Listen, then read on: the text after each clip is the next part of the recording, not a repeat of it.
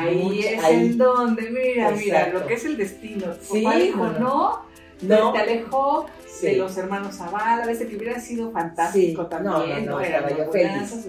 Éramos compañeras Daniela Romo y yo, fíjate, en ese coro. Y ahí está ella ahí, cante y cante, y yo en la política. Y ella era la grilla.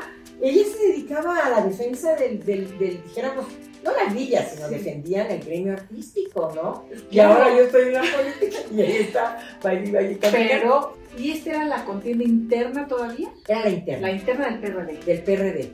Y no se hace el convenio, digamos, la conversación con Fox no se llevó a cabo. Fox decide volver a competir por, el, PAN, y em, gano yo en un congreso estatal, no se me olvida que dijeron, compañeros, vamos a votar por la compañera Malú, no le aunque sea vieja. Y dije, madre mía de qué linda experiencia voy a vivir aquí. Y el día que finalmente se iba a aprobar el código penal, me dan el tip. Un senador, un diputado del PAN y un diputado del PRI me dicen, no solamente, no solamente Malú, no se va a votar en contra de ese, de ese, de ese artículo. Se va a dejar el artículo original y se va a aumentar la pena a las mujeres que aún por violación, no, sí.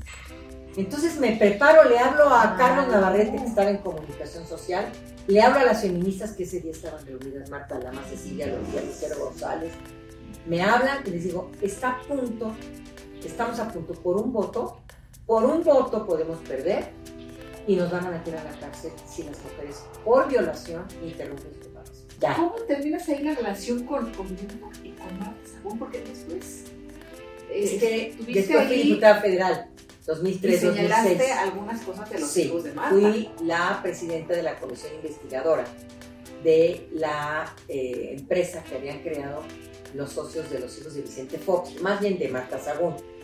Eh, ¿De los Briviesca? Sí, de los Briviesca. Bueno, ni más ni menos. Me metí, no sabes las cosas que les encontramos.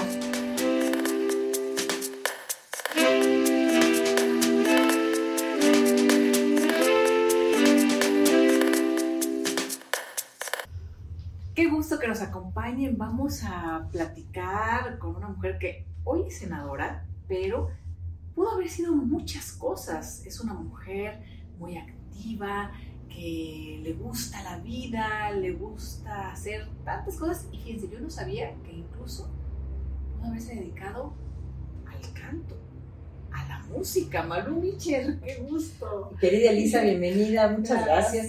De verdad me, siento muy honrada con este encuentro entre tú y yo.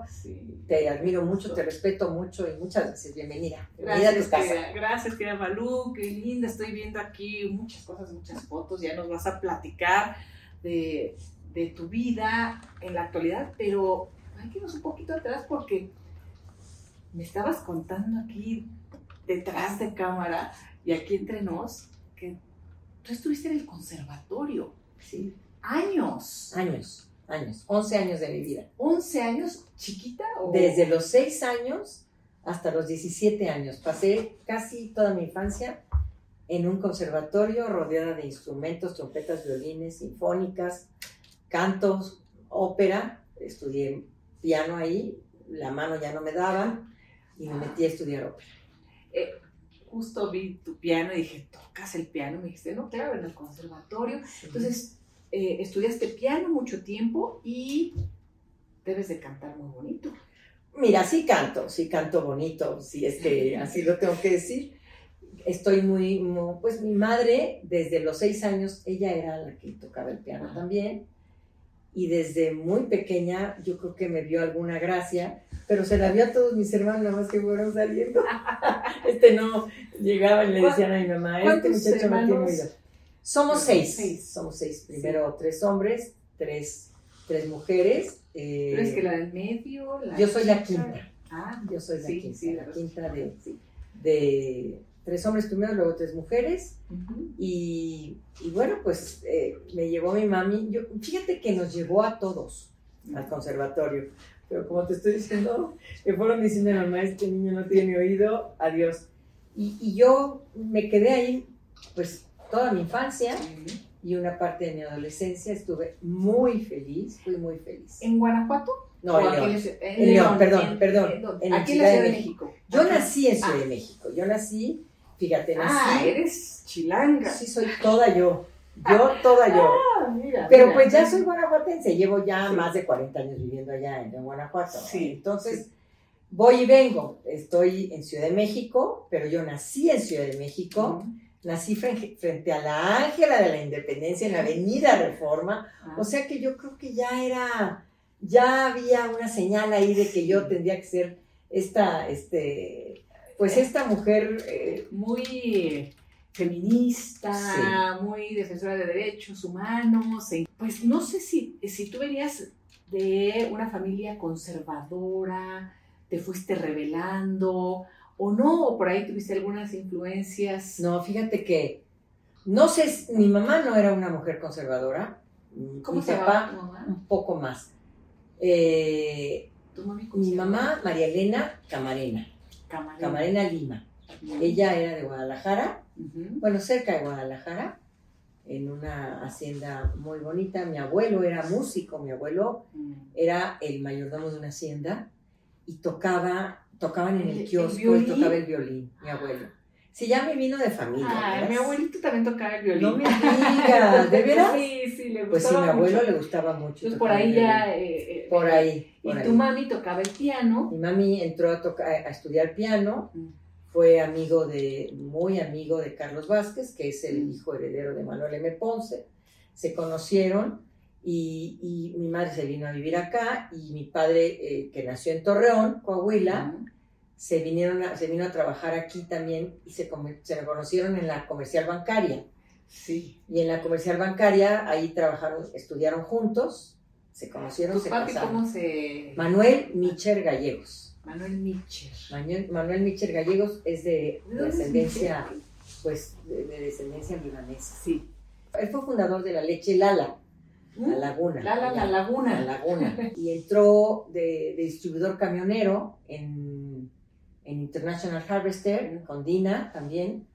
Y empieza mi papá a ser muy buen vendedor. Muy, muy ¿Les iba bien, No, se iba bien. Yo, a mí me fue muy bien. Yo estudié en la escuela privada, en la escuela de monjas, en el colegio Vallarta, que ya nada más hay muy poquitas escuelas, escuela de monjas. Y yo te puedo decir que toda esta rebeldía, toda esta conciencia social, yo se la debo a tres grandes, dijéramos, em, grupos. A ver. A, la escuela de monjas, las escuelas eh, del Espíritu Santo, las chicas del Espíritu Santo. ¿Eran que de avanzada? Muy, muy, muy de avanzada. Ah. Yo creo ah. que eran unas mujeres muy... Siempre estaban hablando de los pobres, nos llevaban a las misiones, eh, ayudaban mucho a su personal, no eran personas injustas que tú dijeras que había una persona divorciada y la, y la, eh, la no, nada, nada, nada, nada. Al contrario, muy bien. Me encantó siempre ir con ellas. Las monjas fueron, claro. Más al principio mi, mi familia, mi mamá y mi papá. Yo escuchaba todo el día en mi casa que hay que ayudar, hay que llevar la ropa, hay que comprar despensas, hay que hacer una, un té canasta, no se me olvida, lo hicieron para eh, juntar dinero para un pozo de agua que se necesitaba no sé dónde. Y eso, eso lo, lo, escuché todo el día. Mi mamá ayudaba mucho a la gente, mi papá también. Y la otra influencia, que ya se los he reclamado, son los jesuitas.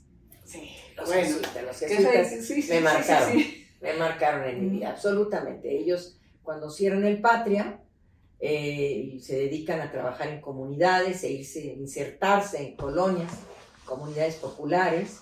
Entonces, en ese momento, eh, yo entré en contacto con ellos porque abrieron un centro de reflexión para universitarios. ¿Tu madre y tu padre esperaban que eh, fueras de alguna forma distinta a la que te fuiste construyendo con el pensamiento más feminista? No, mi, mamá, mi mamá era muy defensora de su espacio, eh, se defendía muy bien, pero sí era una mujer, me acuerdo que íbamos al salón de belleza ¿no? Y iba temblando cuando le, le pintaban el pelo o decía, ¿qué va a decir tu papá? Entonces, todas esperando cuando llegaba mi mamá peinada y volteábamos a ver a mi papá a ver qué va a decir. O sea, el patriarca. no, tenía que ser, no, tenía que ser aprobada por mi padre, ¿no? Y, y, ya llegó tu papá y no hemos llegado. O sea, era, era, tenía, tenía unas cosas mi papá rudas, pero también entiendo yo a mi papá, porque mi papá vivíamos en, en, Tecamachalco y se tenía que desplazar hasta Iztapalapa o a Boulevard Aeropuerto, donde tenían distribuidoras Chrysler. Entonces venía a comer, en aquellos momentos daba chance de ir a comer, pero, regresaba. Él, y además, apúrale chiquita porque te voy a llevar al conservatorio. Yo llegaba casi a barrer, mis clases eran a las 4 y yo llegaba a 3, 3 de la tarde, pero ni modo, ya tenía yo que irme porque mi papá, mi papá era el que me llevaba. Pero sí era un poco rudo. Era, era muy buena gente. Mi padre siempre fue muy bondadoso en mi casa. Siempre había mucha gente los fines de semana. Mucha, mucha gente, muchas amistades. Pero sí, esta, esta etapa mía es decir, tú lo vas heredando, tú vas viendo, hasta que un día le dije a mi mamá, mamá, a ti te vale un cacahuate que diga mi papá. O sea, ya, por favor, sin darse cuenta mi mami nos fue, nos fue construyendo en una, en una rebeldía muy justa, pero al mismo tiempo muy bonita. Y mi papá, muy bondadoso siempre, no, no tuve una infancia triste, un abandono, no, me, la pasé súper bien. Digo, la verdad casi no estaba en la casa, hay que reconocerlo, la mañana en la escuela privada, en la tarde en la escuela pública. Y eso también construyó mucho, si lo puedo decir, mi conciencia social. Porque mientras yo tenía un piano en mi casa, había dos pianos en mi casa, mm. en la parte de arriba y en la parte de abajo. Y mis compañeras, que eran verdaderamente prodigios, tenían que esperar a que se desocupara uno de los eh, locales donde podían para poder tocar, para poder estudiar. ¿no? Entonces, yo decía, mira, qué, qué contradictorio es esto, ¿no? Pero me moví en estos dos mundos a todas. Oye, Maru, ¿y llegaste a cantar? Sí, sí llegué a cantar, déjame decirte, yo formaba parte, yo, yo dirigía la estudiantina del Vallarta y teníamos un maestro que era un, un, integrante, en paz descanse, de los hermanos Zavala, Carlos Zavala. Y entonces los hermanos Zavala eran una gran familia, muy tradicional, muy, muy musical, que tenía sus programas de televisión, que estuvieron en Europa, que representaron a México muy bien. Y, y el, el, el, el, maestro, el profesor Zavala, llegó y un día me dijo, oiga, ¿no le interesaría formar parte de una comedia musical? Este, donde va a haber pura gente aficionada, no, no, son profesionales. dije, pero claro que me interesaría es mi mayor anhelo en el teatro. ¿Y cuál fue? Contigo Pan y Cebolla, es una obra muy bonita. Ellos habían hecho ya muchas, El Rey y yo. Y Contigo Pan y Cebolla la pusimos en el, en el Teatro del Bosque. Fue un éxito y mi papá estaba con los pelos parados, o sea, mi hija es una corista. esa era la frase que utilizaba mi papá.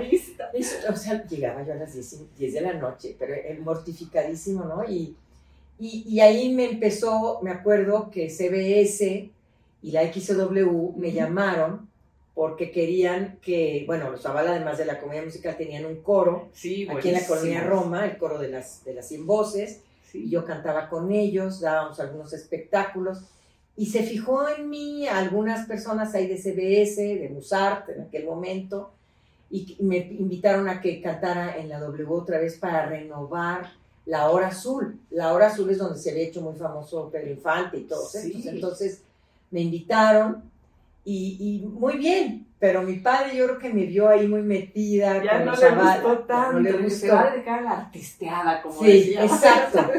Y me dijo, me había dicho en, en febrero del último año de mi prepa, me dijo, no, no tengo dinero para que te vayas a estudiar a Europa, porque yo quiero ir a continuar mis estudios de ópera en, en, Europa, ¿no? qué bonito. Y me dijo mi papá, no, no tengo dinero. Y cuando me vio ahí metida en, el, en, la obra musical y que me gustaba mucho, me dijo, sí, sí tengo dinero, ya tengo dinero. Y me, fui, y me fui por un año, me fui por un año, lamentablemente me entró una, un desgarre de la cuerda vocal, ya no continué con la ópera, seguí cantando, por supuesto, pero, pero el frío de Europa le cayó mal a, mí, a mis cuerdas vocales, pero yo seguía ya, pero me metía a temas estudiantiles, ahí había huelga todo el tiempo. Ahí es en donde, mira, mira, lo que es el destino. Tu papá dijo, no, no, te alejó de los hermanos Zavala, ese que hubiera sido fantástico también. No, no, no, estaba yo feliz. Éramos compañeras Daniela Romo y yo, fíjate, en ese coro. Y ahí está ella ahí, cante y cante, y yo en la política. Y ella era la grilla.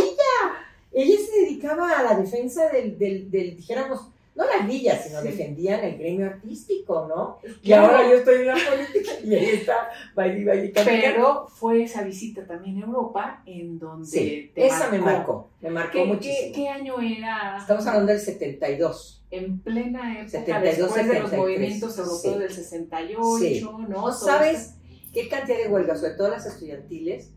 Y yo llegué muy, muy tocada por esos temas.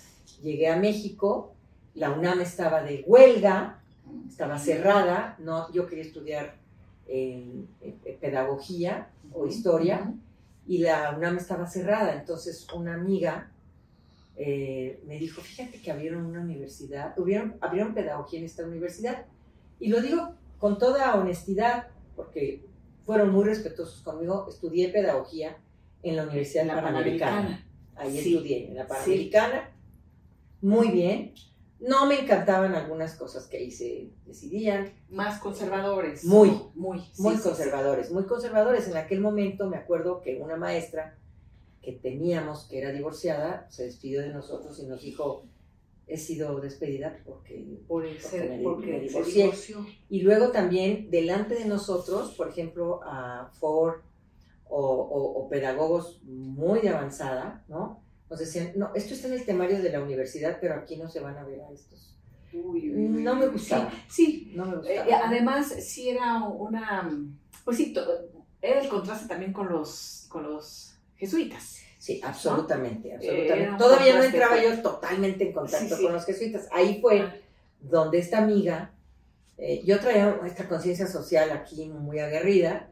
Eh, por otra parte iba yo al coro y ya decía, ya, ya, las cosas ya se me, están, se me están moviendo mucho, se me movía mucho.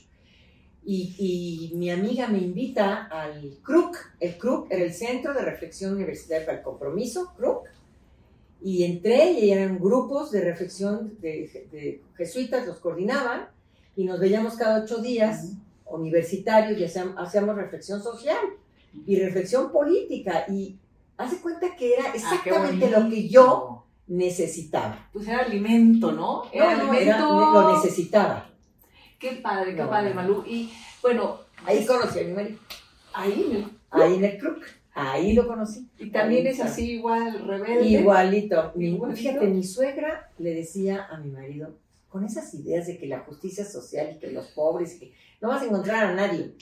Y mi mamá me decía lo mismo. Mi papá me dice, estás loca, te mandamos a Europa. ¿A quién te vas? Nunca te va no Nunca, vas a encontrar nunca. a alguien con quien te No, quieras casar. o ¿quién que crees que va a querer hablar contigo de la pobreza y de la justicia y de la construcción de un reino de Dios? Porque eso es lo que nos decían los jesuitas, ¿no? Sí. y dentro de la religión católica. Yo soy católica y no lo niego, jamás lo he negado. Y, y me decían, papá, estás loca. Y fíjate que, qué hermoso. El hermano que acaba de fallecer, un hermano que adoro, Juan Manuel, fue el que habló con ellos. Y les dijo, Malú no está loca. Malú quiere un proyecto de vida distinto a lo que ustedes han construido, Qué pero lindo. así lo quiere hacer y la tienen que respetar. Porque aunque no estén de acuerdo, lo va a hacer. Ya conocen Era a muy Malú es. cercano. muy cercano. Ay, Y mis papás agarraron súper bien la onda, ya dejaron de picarnos. Y sí, sí, nos fuimos, nos fuimos, nos casamos, mi, mi marido y yo. ¿Cómo se llama? David, David. David Martínez, era, él era ingeniero eh, electrónico de la UNAM, Sí.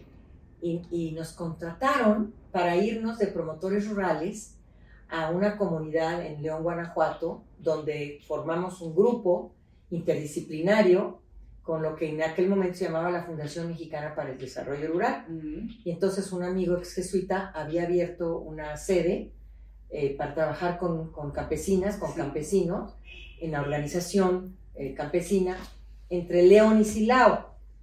Y nos fuimos Por eso te vas ya a. por eso me fui a los Guanajuato. 15 días a vivir a esa comunidad rural. ¿A los eh, 15 días de, que, de, de casados? casados. a los 15 días de casados ya nos habían Sí. contratado.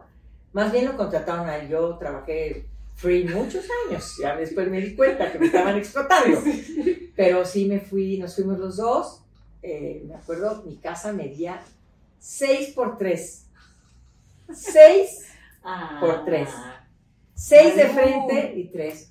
Y, Y, muy y felices. feliz. Feliz. Ahí nació uno de mis hijos. Este, teníamos el seguro social. Tienes tres hijos. Tengo tres hijos. Todos, todos convivieron con los niños y niñas del campo, con los hijos de campesinos. Eh, yo abrí un preescolar con educadoras comunitarias y mis hijos ahí se. Oye, Malu, ¿y por qué no el PAN?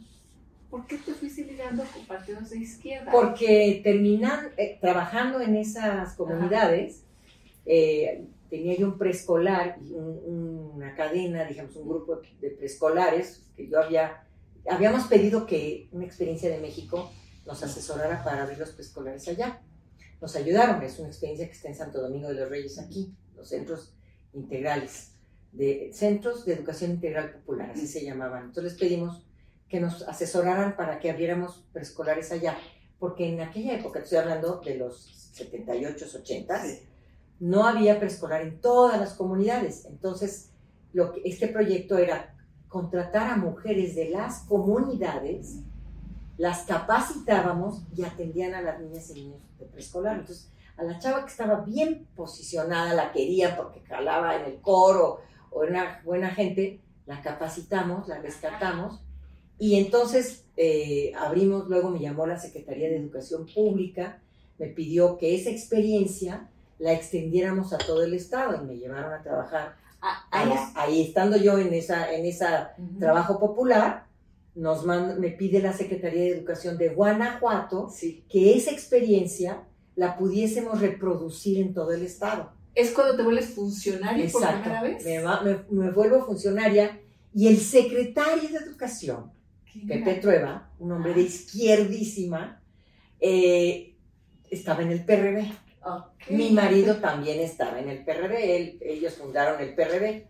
Y se conocieron en esos grupos del PRD. Yo hasta le hacía burla a mi marido. Le decía, vas a, vas a tu partido y en tu partido hay 10 personas en esa reunión. Pero mi marido se iba a sus reuniones y muy bien. Y un día, estando yo en casa, ya no, ya no vivíamos en la comunidad rural, ya vivíamos en la ciudad, que el desplazamiento a la escuela de los hijos era un poco latoso, ¿no? Entonces eh, nos fuimos a vivir en la ciudad y dice, me hablan por teléfono, me dicen, este, queremos hablar con usted. Yo ya había, seguía de funcionaria, daba capacitaciones de derechos humanos, ya había entrado en contacto con el feminismo de Guanajuato, eh, algunas, sobre todo mujeres del FAT, del Frente Auténtico del Trabajo, que eran súper de izquierda, ¿no? gente, Ángeles López, gente a toda. Pues entramos en contacto porque los jesuitas nos juntaron, sí. todos los grupos de izquierda. Entonces yo ya estaba metida de funcionaria, en contacto con las feministas, eh, y de pronto llegan y me dicen, queremos hablar con usted. A ver, y dije, a ver, ¿por qué quiere hablar conmigo el PRD? Y me dijo David, pues no sé, pero recíbelo. Yo dije, van a querer unas capacitaciones. No, me pidieron que fuera la candidata que, que, aceptara competir ante el PRD para que yo fuera la candidata externa en el 95 de la elección extraordinaria que se realizaría eh, en Guanajuato, porque en el 91 habían sido las elecciones.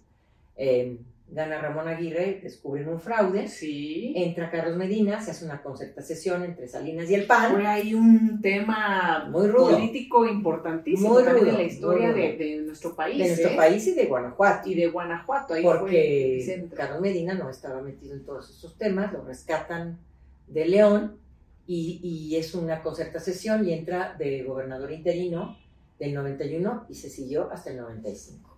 Y en 95 convoca a elecciones.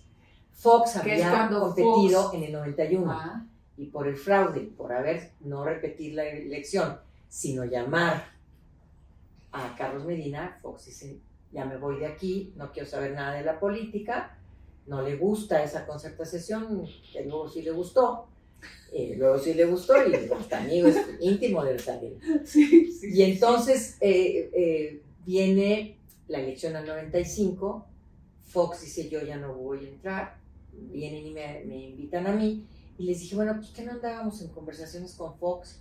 Me dicen, estamos en eso, pero queremos que platicar contigo, ¿no? Tú eras muy, muy buena, vamos. No, es que, es que yo estaba ya metida en, en, todo el tema de los derechos humanos de las mujeres. Ah, ya, ya teníamos un colectivo, ya eh, habíamos participado en reuniones internas. Todavía no íbamos a Beijing, pero yo ya estaba metida en, en, en el Cairo. Mm. Cecilia Loría, que es una feminista, se dedicó a, a ponerse en contacto con todos los estados. Y entonces en los estados conocí a muchas mujeres feministas, ¿no? Que estábamos sacando adelante la agenda de las mujeres. ¿Y esta era la contienda interna todavía? Era la interna. La interna del PRD. Del PRD. Y no se hace el convenio, digamos, la conversación con Fox no se llevó a cabo. Fox decide volver a competir por, el, PAN, y em, gano yo en un, en un congreso estatal, no se me olvida, que dijeron, compañeros, vamos a votar por la compañera Malú, no lean que sea vieja. Y dije, madre mía de qué linda experiencia voy a vivir aquí. Así, jajaja, ja, ja, todo el mundo riéndose. yo, un poco seria, dije, no, bueno, ¿dónde estoy metida? Esa fue mi, mi, primera experiencia con el PRD, bien misógino, bien bonitos, ¿no? Y era el PRD, y era, y la izquierda. Pero tú sabes que la izquierda mexicana no, se ha destacado precisamente por defender a las mujeres, sobre todo antes del PRD. Eh, Nosotros sí pusimos ahí. En muchos momentos de la vida, pues es que son etapas que hay que ir picando piedra por aquí, por allá, Malú, y a veces, y no es algo lineal, a veces vamos, regresamos. No, Amalia García cuenta de unas experiencias en el Partido Comunista de terror. De, de, terror. O sea, de verdad, no, la izquierda sí, bien bonito, pero las mujeres a un ladito, bien calladitas, ¿no? Ella se abrió a punta de codazos como muchas, como muchas mujeres. entonces compites contra Fox. Compito contra Vicente, si me, me aprueban que sea candidata, saco un porcentaje. Anteriormente, en el 91, había sido Muñoz Ledo el candidato, de hecho de sangre, ¿te acuerdas? Es cierto. Y entonces yo saco eh, mayor puntuación que, que, Porfirio. Porfirio, me posiciono, pues mi discurso era los derechos humanos de las mujeres, mm. en todo, mm. en todo. Entonces ya había ahí la transversalidad de género en las propuestas. Compito contra Ignacio Vázquez Torres por el PRI, mm. eh, Vicente Fox por el PAN. Vicente gana, gana en buena lid, hay que reconocerlo me invita a formar parte de su gabinete, ah. yo no acepté, porque no se puede ser gobierno de oposición. Creo que en aquel momento no, no era correcto, no había esto de las alianzas y de las coaliciones, no. Sí. Entonces, no, no, lo, lo consulté, lo consulté bien. Para ser candidata lo consulté con mi familia, lo consulté con mis amigas, lo consulté con panistas, con priistas, con jesuitas con feministas, las feministas me decían, pero claro, sí es lo que estamos claro. Oye, y aunque obviamente no como, como consultaba tu mamá el reloj, pero también lo consultaste con tu marido. Fíjate que mi marido me dijo que al final, que él me iba a dar mi opinión, a su opinión al lo Que, lo que tú decidieras, ¿no? Y hablé con mis hijos, y mis hijos les dije, si yo no los puedo convencer, mis hijos tenían 12 años, el mayor, y le dije, a ver, un poquito más, tenía como 14, le dije, me están invitando a esto. Los otros estaban más chiquillos. Yo sí pensé, si no puedo convencer a mi familia, pues ¿cómo quiero convencer allá afuera? Sí. Y los convencí, me dijeron que sí, pues ¿cómo no iban a estar contentos? Ah, si el ingeniero Cárdenas me prestó su camionzote precioso, que tenía una, una televisión atrás donde les ponía yo películas. Pues cómo no iban a ser felices a toda la gira. Iban encantados, este, no sabían a qué iban, pero eran... ¿Cuándo conociste al ingeniero Cárdenas? No, yo al ingeniero lo conocí desde el 90, y desde que fue candidato a, a, gobernador, porque él eh, ya era gobernador de, lo conocí cuando era gobernador de Michoacán. Michoacán. Y luego fue nuestro candidato en el 91. Sí. Y ahí lo conocí. Y él, eh, vine con él cuando la campaña, me reuní con él, me trajeron con él. Qué extraordinaria reunión. Y ahora que soy candidata, que, soy senadora y que ya acompañé muchas campañas, sí. ya me he echado casi 50 campañas, Elisa, reconozco y identifico qué brutos, qué mal me trataron, no me dieron nada de dinero, yo veo las campañas, ya saben, no, teníamos dinero para gasolina, Elisa, el camionzote, no, el camión, no, ¿Cuándo fue cuando la camioneta No, el camionzote. Primero me regaló. Ah. Él me prestó su camión ah. que había tenido en el 91. Salía toda la presidencia, se trasladaba en camión. Me acuerdo que en una de, los cruces Vicente se cruzó conmigo, me toca el claxon, se baja y me dice, déjame conocer el camión. Y ya lo conoció y, me dice, pues préstame tu camión. Le dije, no, tú préstame una camioneta, yo me tardo años en llegar a, a los eventos, ¿no? Y Vicente Fox sí tenía no, recursos. Sí tenía, muchos recursos, muchos, recursos. Vicente hizo todo para ser gobernador. Sí. O, se olvidó de Guanajuato, se olvidó de Guanajuato y se puso a construir su campaña a la presidencia. A la presidencia. Absolutamente. Yo lo dije, luego fui diputada local cuando él era gobernador. Uy, ahí sí fuiste también. Muy, muy tajante. Tajante, ¿no? Sí, sí, sí, ahí... ¿Qué está pasando aquí en el Sí, porque no estaba. No, estaba y estaba creando cosas. Un instituto de educación permanente. Le dijimos, no, a ver, ¿cómo que vamos a hacer? Quería aumentar el 2% a la nómina. Y dijo, este 2% a la nómina se va a un instituto. A ver, haznos la propuesta del instituto. No, no, no. Era, habían metido a la, a la licuadora la educación eh, este, eh, transformadora, con la educación social, con la comunitaria, con el Bobby y el perro, todo combinaron. Era un proyecto horrible. Y entonces dijimos, esto lo, lo, mandamos a los jesuitas, al centro de estudios educativos. Dijeron, no, esto está. No, no tiene nada. Ni pies ni cabeza. Ni pies ni cabeza. Mm. Y entonces se la gané a Vicente, le gané varias, le gané varias. Pero, pero Vicente era un gobernador que casi no estaba, todo lo dejaba en manos de su secretario de, gobierno. Eh, ahí yo pude legislar muchas cosas, precisamente la ley, la ley de atención y prevención de la violencia familiar, que hablar de ese tema en 1997, en mi vida, era, ay, ¿a poco de veras viven violencia? Si ya existe la sevicia, ¿a poco de veras los papás abusan de sus hijas?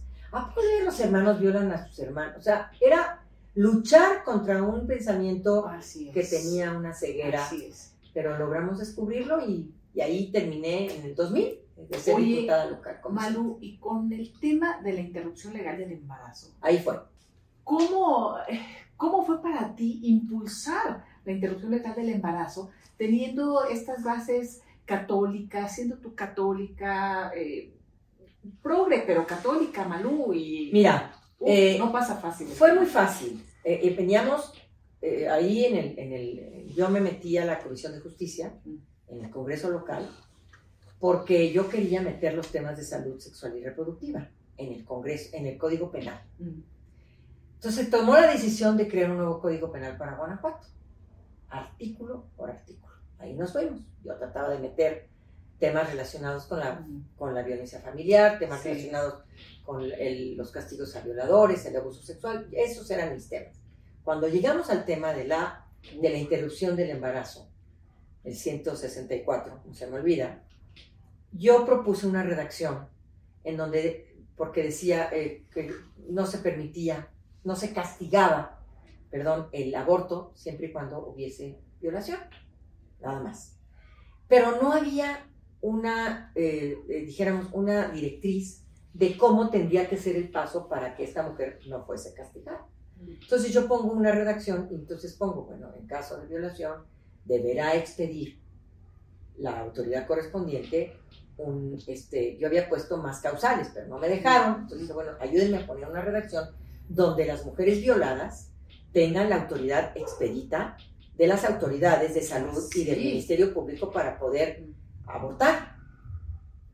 Me llego a una redacción buenísima, me la aprueban en la comisión y el día que finalmente se iba a aprobar el Código Penal, me dan el tip, un senador, del, un diputado del PAN y un diputado del PRI me dicen, no solamente, no solamente Malú, no se va a votar en contra de ese, de ese, de ese artículo, se va a dejar el artículo original y se va a aumentar la pena a las mujeres que aún por violación, no, sí. Entonces me preparo, le hablo a Carlos Navarrete, que estaba en comunicación social, le hablo a las feministas que ese día estaban reunidas, Marta Lama, Cecilia Loría, Lucero González.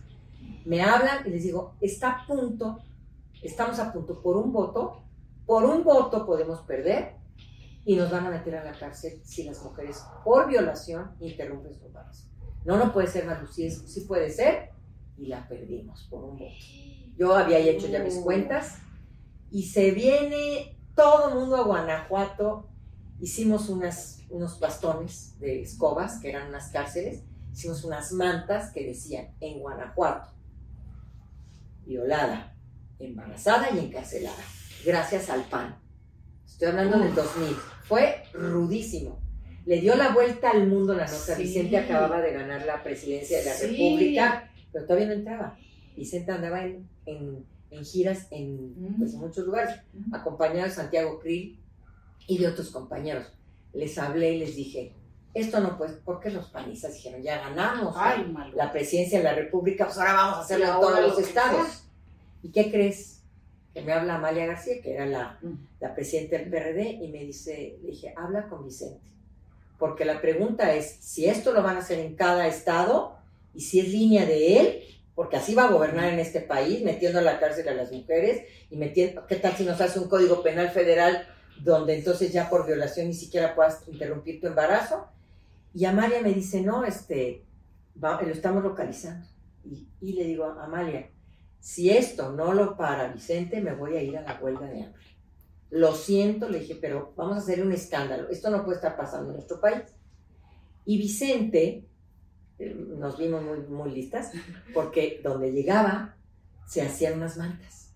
Y esas mantas decían, Vicente Fox, lo que está sucediendo en Guanajuato va a suceder en todo el país, en, en dos o tres países fue así. Además, él con toda la popularidad, sí, acababa de ganar la transición. Acababa de todavía no tomaba posesión como presidente. Estaba, estaba hablando de agosto y él tomó hasta primero de diciembre. Estaba y se arma el mitote. El mitote internacional, ¿no? Pues te habló, me, me habló. Hablaste, te tomó no, no me tomó, dígale a Malú que se calme, por favor. Le dije, no, no me calmo, me voy, a, me voy a ir a la huelga de hambre.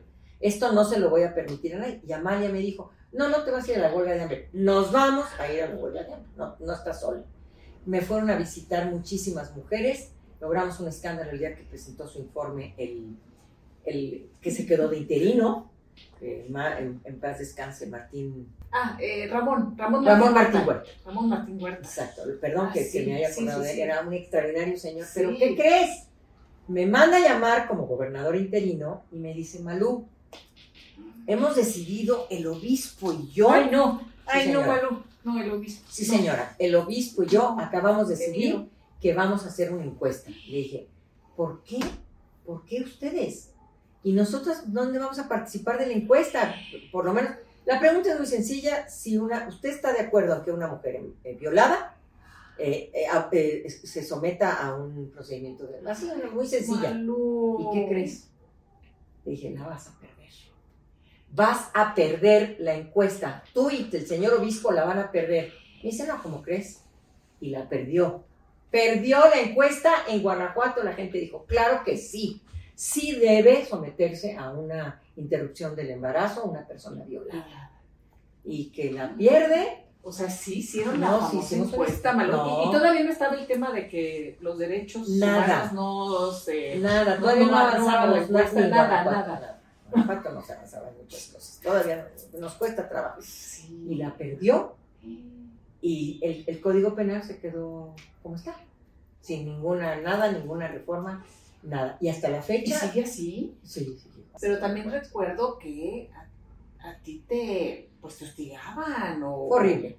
Fue, horrible. Estaban afuera de mi, a, tu casa en León, no, es una cerrada y no era de paso y entonces de pronto un carro afuera, este, cosas muy raritas, muy raritas, hablaban por teléfono, llevé a uno de mis hijos a una emergencia en el, en el hospital, en el Sanatorio Aranda de la Parra, que es un privado muy famoso ahí en León, y se me encara una señora, así me dice, debería darte vergüenza ser la asesina que eres. Le dije, ¿sabes qué? Déjame pasar porque tengo que pagar en la medicina de mi hijo, permíteme pasar. Y volteé con mi marido, que era maestro de la Ibero, porque los dos habíamos sido maestros de la Ibero, más que se quedó 40 años, David se quedó mil años en la Ibero, y le decía, usted también, le estamos dando, le, lo estamos eh, este, dando seguimiento de sus clases y lo que dice. Eso de la conciencia social es ridículo. Y yo dije, no, bueno, ¿en qué lugar estamos? ¿En dónde estamos aquí, Dios mío? Yo la asesina y él, conciencia social. Y bueno, pues mira, ante la adversidad nos crecemos, porque tuve todo el respaldo de en aquel momento del partido, de la sociedad civil, del feminismo, de la prensa. Se fue la prensa y echaron para abajo todo. Y luego, pues ya terminé en 2000. Ya. ¿Cómo terminas ahí la relación con, con Vicente Fox y con Marta Sagún? Porque después. Es que después fui diputada federal, 2003, y señalaste 2006. algunas cosas de los hijos de Marta. Fui la presidenta de la comisión investigadora de la eh, empresa que habían creado los socios de los hijos de Vicente Fox, más bien de Marta Sagún. Eh, ¿De los Briviesca? Sí, de los Briviesca. Bueno, ni más ni menos. Me metí, no sabes las cosas que les encontramos. Este, compraban casas a 7 mil pesos y las vendían carísimas a 70 mil, 90 mil pesos. Tenían un tráfico de influencias. El, el, esposo, el ex esposo, los hijos, ¿quiénes? Eran los tres hijos, sobre todo el mayor. Estaba muy metido en esto. Teníamos eh, algunas, eh, pues, documentos, no sé si por descuido habían dejado en algunos lugares. Eh, yo tenían mucha influencia en aduanas, en Infonavit, en, en muchos lugares. Y, yo descubrí que había tráfico de influencias para entregarles este tipo de obras a construcciones, construcciones no sé qué se llamaba, SADCB, y los cachamos. Y fue un desgaste para mí. Me empujó un tráiler en la carretera. Iba yo rumbo a León. En aquel momento no era fácil este, eh, transportarse por, por avión y iba yo en carretera y me empujó. Dije, ¿saben qué? Le dije a Pablo Gómez en aquel momento, le dije, yo sí estoy preocupada porque me empujó un, un, un tráiler y me empujó muy feo. No, dije, te vamos a, cuidar, eh, pero me decían, el más interesado en que no te pase nada a ti es Vicente. Le dije, pues quién sabe. Ay, ay, ay. ¿En qué año, Estamos 2003-2006. Esa investigación fue en 2006. En plena... Ya terminaba su periodo. Pero presidente. Ya ¿eh? terminaba, ya terminaba y se molestó mucho porque le descubrimos muchas cosas. Incluso en algún momento llegó a declarar Vicente que eran, este, que eran los hijos de su esposa. Soy como diciendo, ya no tengo Belén este entierro, ¿no? No, no, le dije, estás casado, estás casado con ella. Marta sí se enfureció muchísimo, pero hubo panistas panistas me llamaban y me decían, qué bueno, Malú, qué bueno que estás haciendo esto, porque son terribles estos muchachos. ¿Y nunca viste a Marta? ¿Nunca te...? No, no, no, nunca nunca, no, nunca, nunca. Vicente se molestó mucho por esa investigación. Sí. Me la cerraron la comisión. No pasó nada. Mucho. No, claro que no pasó nada. Se quedó Jesús González Ismael, después él, pero no, no pasó nada. No sería mala idea reactivar esa investigación. Pues es que hay muchos pendientes, ¿no? Sí, sí, ella, él fue el que me dijo lavadora de dos patas en algunas entrevistas. Ah, sí. Eh, cuando hablaba de. Bueno, es que era muy dicharachero y en algún momento decía que, que las mujeres tenían que ser. Por ahí hay lavadoras de dos patas. Tonterías, tonterías muy, muy Pero bueno, él respaldó y nosotras, porque no es el Instituto de las Mujeres de Vicente Fox, sí. es nuestro instituto. Oye, y después estuviste en el Instituto de las Mujeres. Sí, en 2006. Con Marcelo. Con Marcelo. Marcelo me llama. Yo había convivido poco con Marcelo, lo había escuchado como secretario de Seguridad Pública, siempre me había dejado impactada, impactada. Y me llama y me dice, Malú, este, ¿no quieres quiero invitarte a que seas la directora del Instituto de las Mujeres de la Ciudad de México. Yo venía desgastadísima de la, investigación de los hijos de Marta, ya me había regresado a Guanajuato y me dijo, quiero que formes parte de mi equipo. Vine a hablar con él. Le dije, a ver, eh, Marcelo, aquí hay un chorro de feministas en esta ciudad. Me dijo, no, pero son ellas las que dicen que tú seas. Qué increíble, Malú, porque fue un grupo progre, súper progre. Y que además impulsaron maravillas. Pero además, fíjate, le dije a Marcelo, ¿con quién voy a con quién voy a acordar? Conmigo. ¿Voy a formar parte del gabinete? Sí. Y eh, voy a tener acceso a, a un buen presupuesto para hacer cosas padres. Cuenta con ello. Y fíjate, mi marido cuando le dije, me está hablando Marcelo, que me vaya a trabajar con él al Instituto de las Mujeres, me dijo algo que no se me olvida jamás. Mi marido me dijo, todo lo que has soñado en tu vida para las mujeres, lo vas a lograr en la Ciudad de México y con Marcelo Y lo logramos.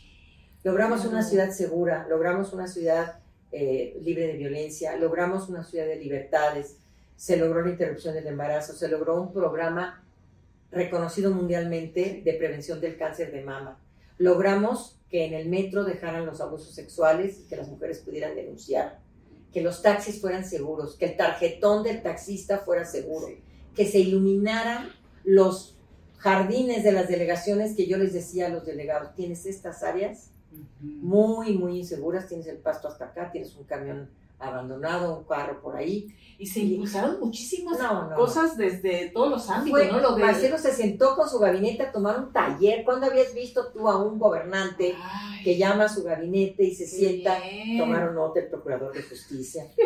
todos, ¿no? El director de acá, todos. todos. Qué bien. Y él, fuimos el primer, el primer presupuesto con perspectiva de género en el país la, el, eh, el divorcio sin causales, todo. Eh, muchas cosas. El matrimonio, el matrimonio igualitario. que justo mientras grabamos esto, se acaba de hacer realidad ya en, toda la República con Tamaulipas. pero ahí estuviste abriendo brecha en el primer eh, gobierno progresista. el primer gobierno progresista. Ay, este el tiempo se nos está yendo y, el, y el, el, mejor alcalde del mundo. Y va a ser el mejor presidente también. ¿Es tu gallo? Sí, sí, me acaba de pedir Marcelo. Bueno, no puedo decir que mejor presidente, porque la verdad yo adoro a Andrés Manuel, lo quiero mucho, lo reconozco. Pero no crees que pero él también en retroceso. Marcelo no solo es mi gallo, fue mi jefe. Ah. Y todo lo que yo le proponía para las mujeres me decía, ¿y qué sigue? Mm. ¿Qué necesitas? ¿En qué te apoyo? Porque es un aliado feminista. Él, él, puede hablar de los derechos humanos de las mujeres y está me ha pedido que ahora yo encabece los trabajos de la encuesta para que sea el coordinador de los eh, comités de defensa de la 4T. Ahorita no estamos hablando de candidaturas, ni de presidencias, ni de nada. Todavía no, estamos en tiempos, electorales. Pero él... ¿Tú te vas a hacer cargo de qué? De que gane la encuesta. De que gane la encuesta. Estamos trabajando en, en todo el país con movimientos muy importantes que se están sumando. Estoy asombrada, te lo digo, Elisa, de la cantidad de gente que quiere que Marcelo gane la encuesta y que sea el candidato y luego eh, pues es el presidente. ¿Cómo va ahorita? Muy bien. ¿Tienen mediciones? Muy bien, sí, sí, sí. Marcelo se está midiendo constantemente. Vamos muy bien, tiene una gran, una, eh, dijéramos, eh, mira, Marcelo ¿Cómo van? tiene ¿Cómo van en términos, por ejemplo, de Claudia, Marcelo, que son los que están... Los punteros. los punteros en la encuesta de Moreno. vamos muy bien, va arriba Marcelo. Las encuestas que nosotros tenemos y son encuestas reconocidas, o encuestas patito, va muy bien, vamos arriba. Y queremos ir más arriba. Marcelo tiene un, grupo también de comunicación muy, muy interesante.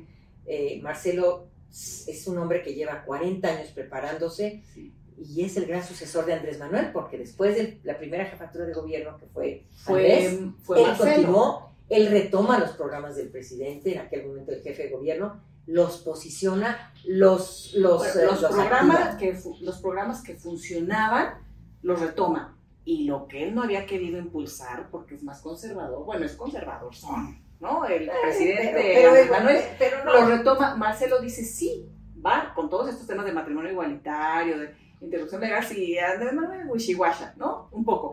No, te va a costar un poco de trabajo ahora reconstruir estos temas eh, con los grupos feministas, ¿no, Malo? Porque Andrés Manuel es, es conservador y Marcelo es progresista. Marcelo muy, muy eh, progresista. Esta ah, política exterior feminista ha sido un éxito. O sea, en los hechos, no, en palabras, sino en hechos. ¿no? Él construyó una agenda feminista cuando fue jefe de gobierno ahora como secretario de Relaciones Exteriores tiene una agenda feminista y, tiene los ojos en un...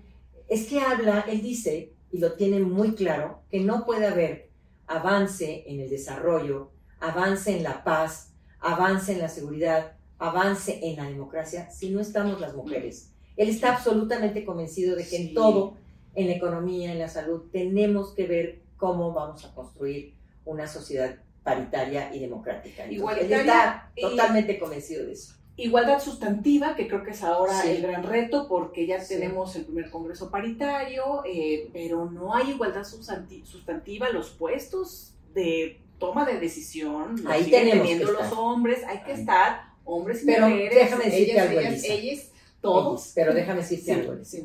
Yo estoy de acuerdo en que estemos en los puestos de decisión, pero la vida de las mujeres tiene que cambiar cuando estamos en los puestos de elección. Presencia de mujer tiene que garantizar conciencia feminista. A mí de nada me sirve un congreso paritario si no se legisla en favor de las mujeres. Y si sí se dice, estas eh, feministas de ocasión que dicen, no, ahora sí soy feminista, no, sí, me salgo a marchar. Sí, pero a la hora que dices, a ver, una mujer ah, violada debe recibir, una mujer que llega sangrando, deja tú la violación, que llega sangrando a un centro de salud, tiene que recibir servicios de lo que llama la Organización Mundial de la Salud, aborto seguro.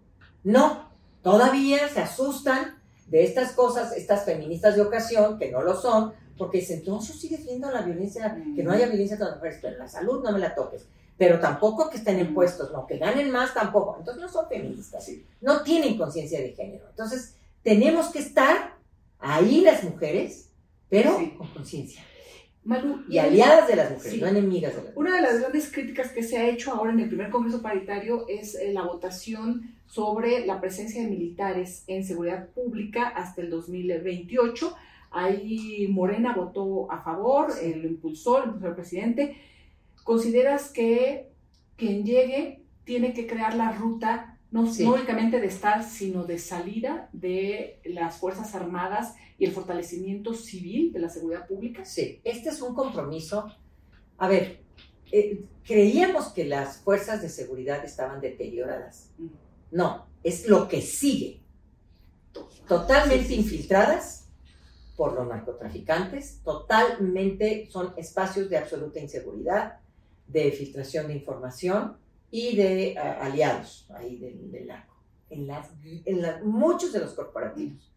Entonces, yo creo que la, función de la Guardia Nacional no suple a las, a las policías municipales ni a las estatales. Y sin embargo, los, los, estados se han sentado a cruzarse de brazos para que llegue la Guardia Nacional. Y no es así. Yo creo que es una función muy específica la que tiene la Guardia.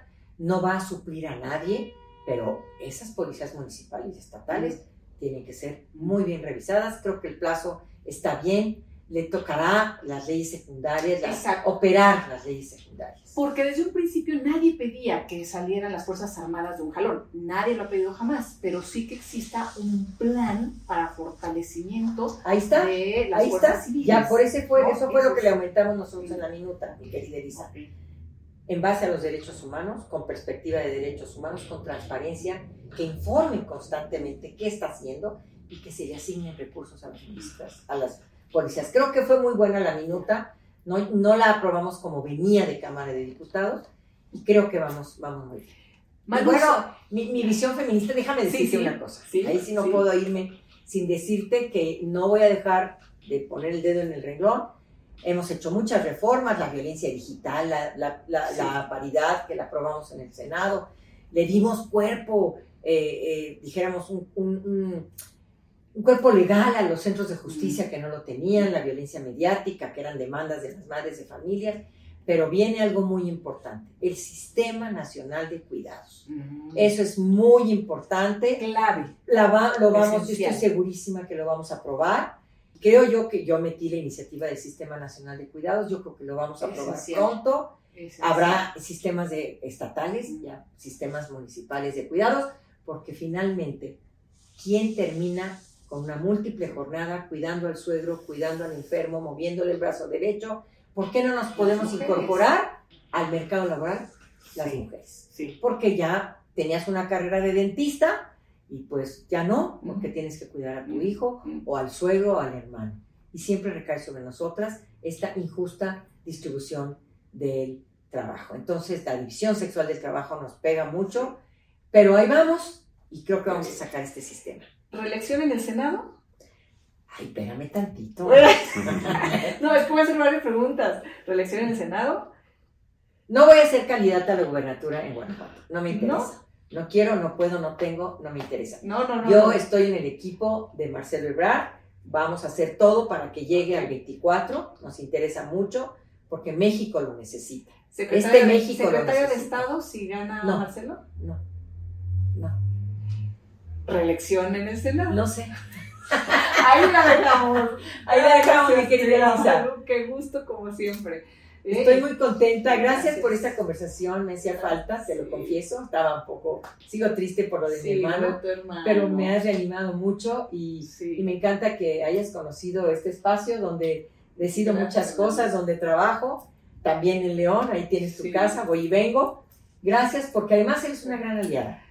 y me encanta tu, tu, ser de periodista, tu feminismo eh, periodista, me encanta y gracias. Gracias, querida Malú. Un fuerte abrazo y a toda tu familia también. Igual, muchas gracias. Gracias, por acompañarnos.